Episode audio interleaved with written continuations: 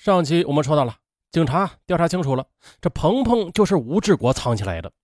他原以为自己能唬住妻子不去报案的，可是谁曾想啊，向来对他言听计从的邓玲玲，在对待儿子失踪的这件事上变得却是固执起来，最终报了案。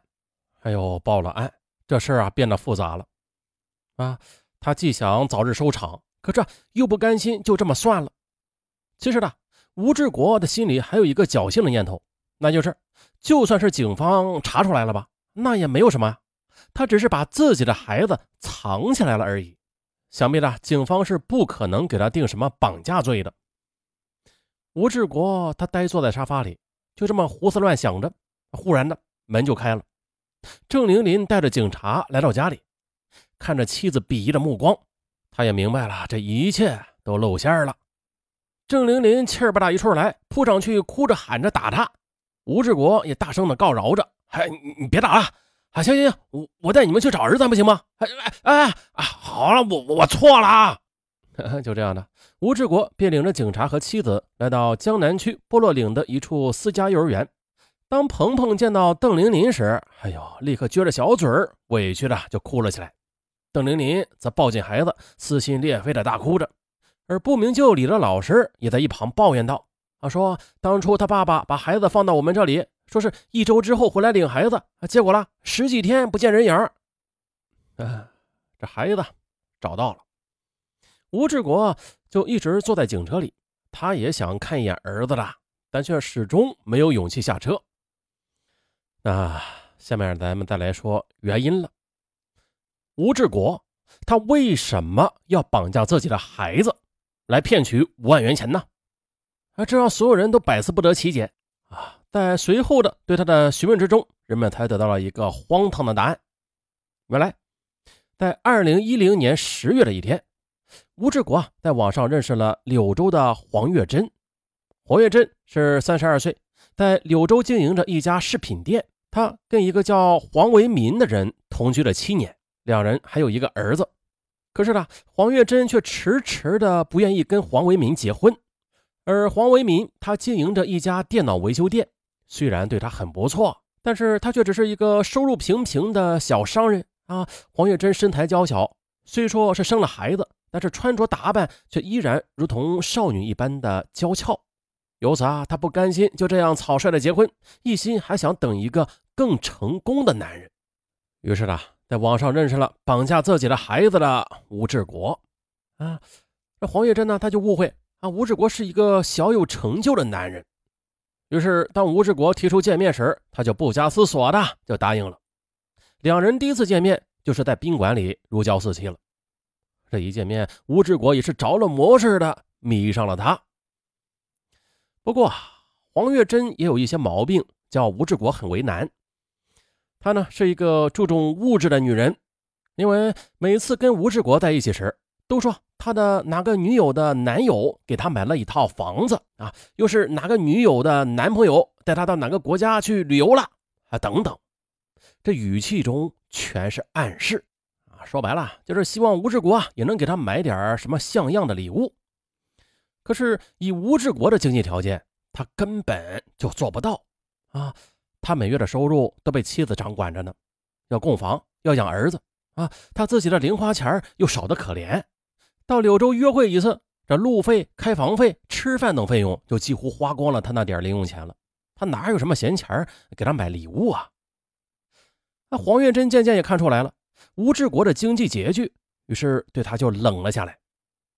可是啊，此时的吴志国已经陷入深深的情结之中了，难以自拔。啊，这种新鲜而刺激的感受是他从来都没有过的。到后来的黄月珍越是冷，他就越是激情澎湃。两个人交往的第三个月，黄月珍就提出要分手，理由很简单啊，吴志国有家有孩子，不可能给他一个结果的。而她现在守着这个男朋友，虽然没有什么激情吧，但是她至少能养活他，给他一个安稳的生活。啊，吴志国哟几番的到柳州求她不要分手，还表示并不建议她跟她现在的男朋友生活在一起。可是黄月珍还是不答应，一直到了二零一零年十二月的一天，邓玲玲看到了丈夫跟黄月珍在网上的聊天记录，她打电话警告黄月珍啊，不要破坏他的家庭。黄月珍这下是更有了分手的理由了。吴志国慌忙的赶到柳州啊，把黄月珍约到宾馆里见面。黄月珍进门之后呢表情冷冷的，任吴志国怎么样哀求，还是坚决分手。吴志国紧紧抱住黄月珍，妥协的问：“，你说，你要我怎么样，你才能不分手啊？”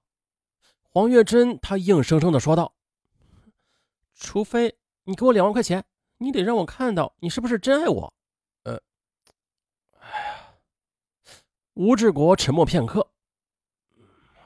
好的，你留个账号给我吧，不出一个星期，我就把钱打过来。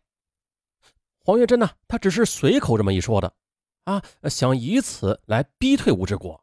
他料定吴志国是拿不出钱来的。啊，却又想试试他对自己到底有没有真心，于是他就把黄为民的一个账号给了吴志国。啊，却不料他这一个举动，逼得吴志国萌生了一个荒唐的念头。二零一一年一月四日晚上的，吴志国给黄月珍打去电话说：“哎，我把儿子藏起来了。如果有人问你知不知道我儿子的下落，你就说不知道。”黄月珍大吃一惊，他讥讽道：“喂，我说啊，你真够狠的呀！”啊。你这样的钱我不要，可是吴志国他已经很了解黄月珍了。他虽然这么说吧，可是只要见到钱，他就不会不要的。吴志国说：“这还不是为了你吗？你说我到底爱不爱你？你还会跟我分手吗？”黄月珍不置可否，切，啊，切了一声就挂了，不是就挂了电话。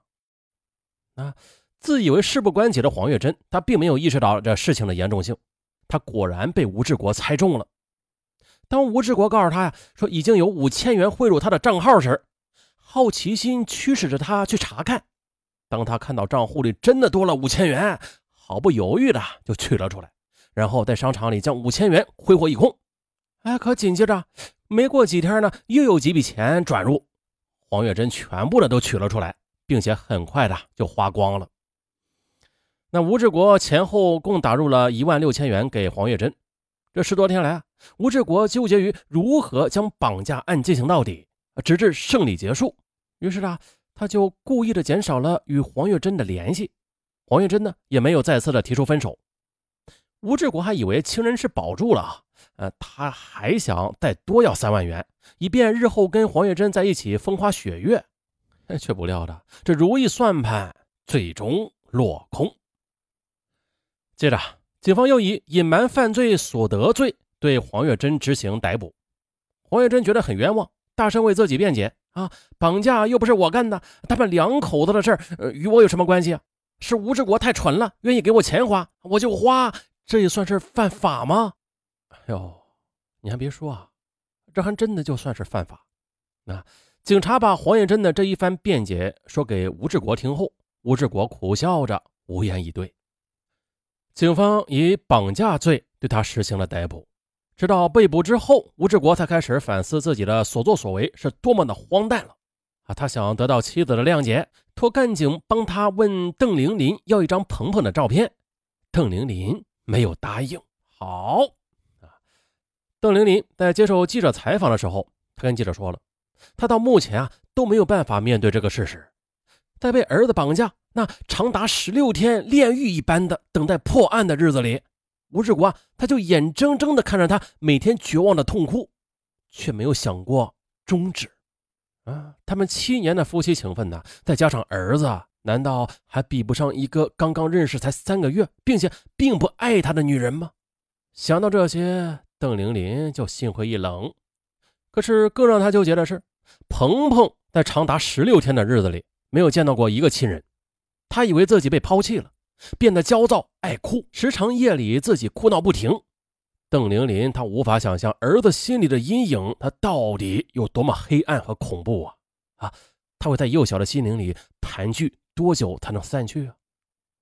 啊，这是一场婚姻悲剧，而令我们最心疼的就是孩子了，因为呢，他们要被动的承受大人们的爱恨情仇所带来的一切的负面后果。大人们呐，在犯错的时候啊，多为孩子考虑一下吧。好了，本期答案就到这儿，咱们下期再见，拜拜。